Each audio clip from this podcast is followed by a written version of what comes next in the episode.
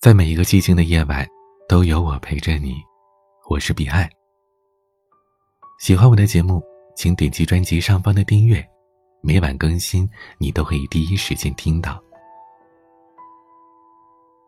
今天收到一位听友的留言，说他生病了，在医院点滴。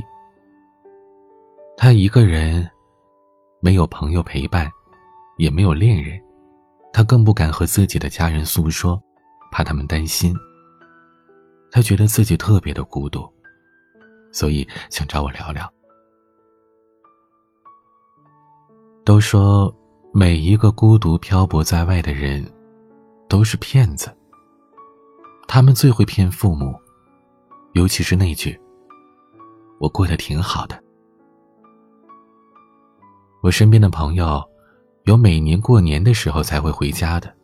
每次回家总是会准备很多很多，给自己添置漂亮的新衣首饰，给父母家人买上很多的礼物和保健品，而这些可能会花掉他小半年的积蓄。我问他：“你赚的并不是很多，为什么要在过年的时候打肿脸充胖子呢？”可朋友说：“还不是为了让父母放心，让他们觉得我真的过得挺好吗？”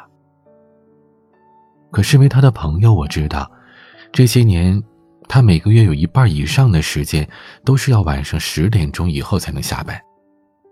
有的时候，他和项目组的人熬夜加班好几天，直接连家都不回了。我无数次看见他在办公室吃那些已经冷掉的外卖。偶尔接到父母电话的时候，他都会躲到一个没有人的会议室，和父母说：“我吃的挺好的。”啊，我都已经躺下准备睡觉了。然后他挂掉电话，洗个脸，让自己精神起来，继续加班。他也经常要去应酬。有一次，他喝得烂醉，他敲开我的门，奔着厕所就去了。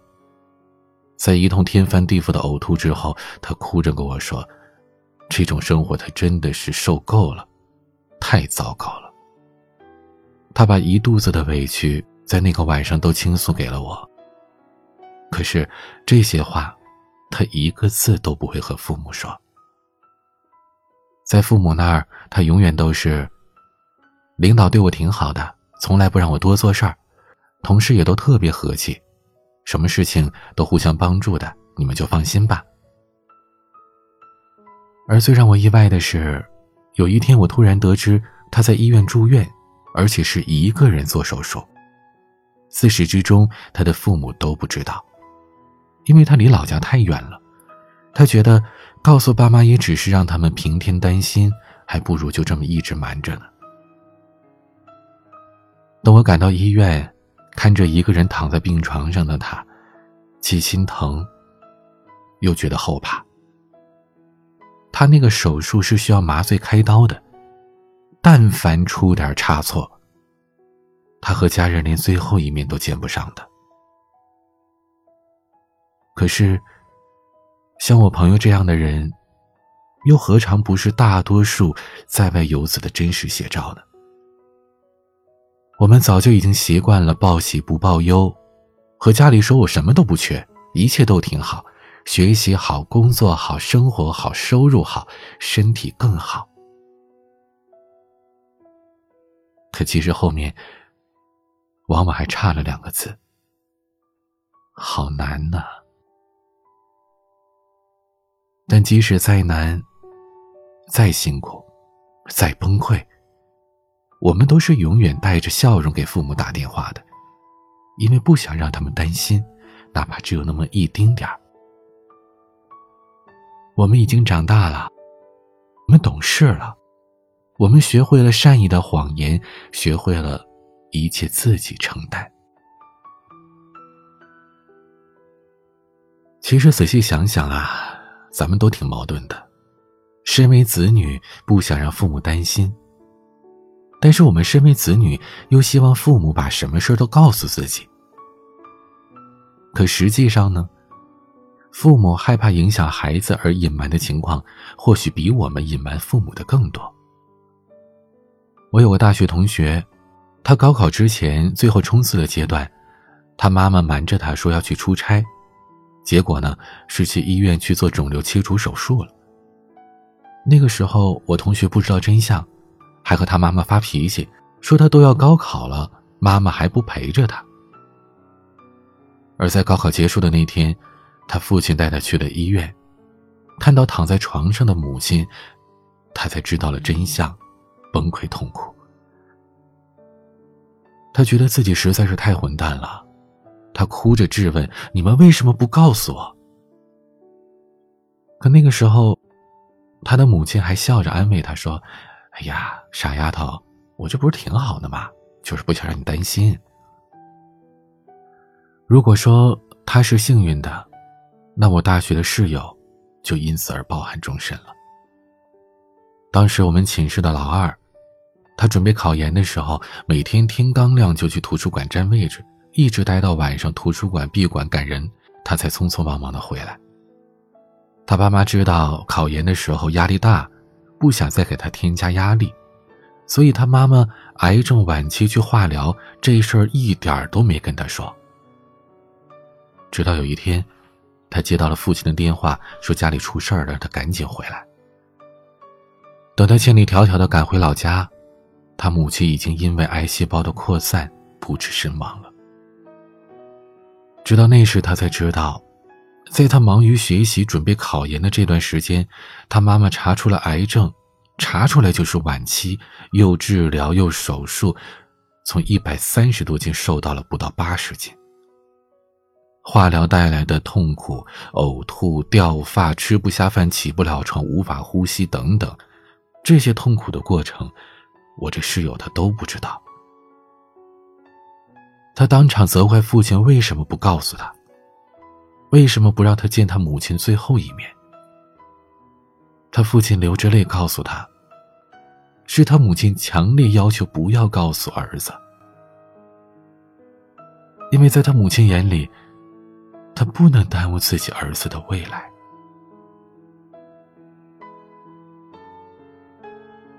生活当中，这样的新闻好像随处可见。重病的老奶奶为了不拖累子女跳河自杀，患病的老人为了不拖累子女留下字条之后喝了农药，自杀的老太太照顾瘫痪十五年的丈夫，不愿意拖累子女，先杀了丈夫然后自杀，等等。这每一个案例背后，好像充满的全都是矛盾和纠结。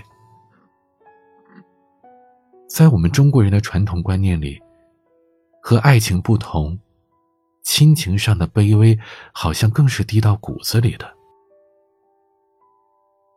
大多数的父母，好像总觉得说自己这一辈子是为孩子而活的，为孩子付出就像是自己的本能。他们渴望着这辈子能像个超人，替孩子承担所有，给孩子最严密的保护，甚至自己病了、死了，都不愿意给孩子添麻烦。为人父母，他们太懂事了。可对于他们的孩子而言，这又何尝不是另一种折磨呢？我也曾经一个人在大城市生活。突然患病，自己撑着身子去医院治疗。孤独的躺在病床上，没有人陪护的时候，好像觉得被整个世界抛弃了。看着旁边病床的人，有孩子，有妻子陪护着，那种感觉无尽的心酸。等这事儿过去了，我向父母笑着提起来的时候，才知道，远在家乡的父母。他们也曾经一样的瞒着我生病、住院、治疗，我们都没有告诉对方。事后我们都互相指责，都说为什么不告诉自己？可反过来问问自己，那些我们觉得该懂事、该隐瞒的事情，如果把身份调换一下，可能就是另一种答案。我们都希望自己懂事，同时家人能够不懂事。可往往到最后，所有人都太懂事了。而在这份懂事的背后，家、家人这两个词好像都慢慢失去了本身的意义。其实，家这个词，它最大的特点不就是可以一起吃苦，互相陪伴吗？大多数情况下，生命当中的人来了又走，最亲密的朋友可能转眼就消失不见，而家人，因为有着血缘纽带、有着婚姻关系联系起来的家人，才是那个可以一直陪着你的人。即使你再糟糕，那也是家人，至死不渝。而如果有一天，家庭关系当中的所有人遇到困难、陷入绝境，都选择独自承受，不愿叨扰对方，互相隐瞒，那“家”这个词，是不是也就显得淡漠了很多呢？你可能会说。每个人的生活都这么艰难了，就不要再让爱自己的人陪你多承担一份苦楚了吧？可你知道吗？那是你的家人呐。你要适度的懂事，知晓分寸，但太懂事或许也是另一种伤害。父母要把孩子当成一个成人来看，你要相信你的孩子有着自己的小宇宙。他坚强懂事，可以为你撑起一片天。他们也可以做你的超人。而孩子呢，也要把父母当做孩子看。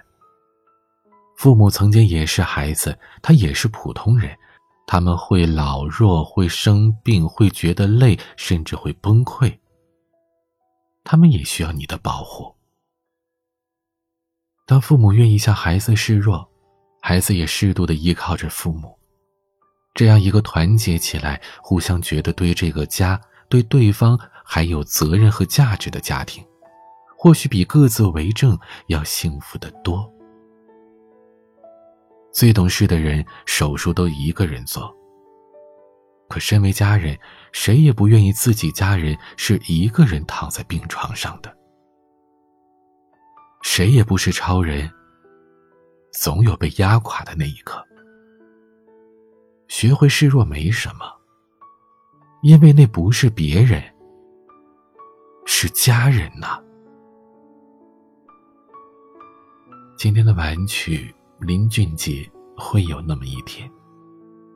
希望你可以把自己的软弱展示给最爱的人，当然，也包括我。喜欢我的节目，请点击专辑上方订阅，每晚更新都可以让你第一时间听到。彼岸的全新音乐专辑已经上线，在喜马拉雅上搜索 DJ 彼岸，我的个人主页上就可以听到。欢迎你听乐，每晚分享你私房好歌。有任何心事想要倾诉，可以添加我的微信：彼岸幺五零八幺七。每个夜晚都有声音陪伴你。我是彼岸，晚安。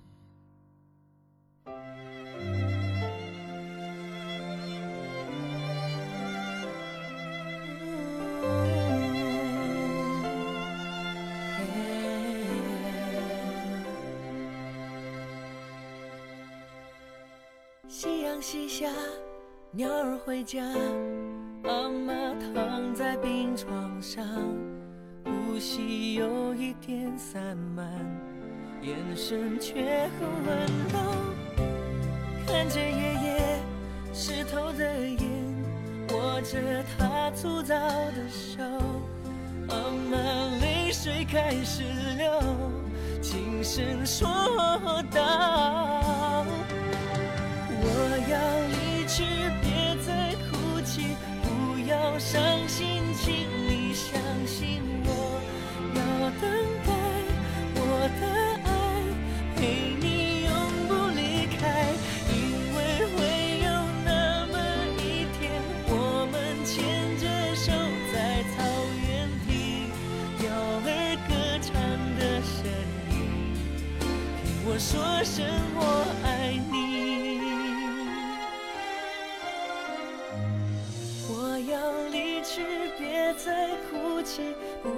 要伤心，请你相信我，要等待我的爱陪你永不离开，因为会有那么一天，我们牵着手在草原听鸟儿歌唱的声音，听我说声。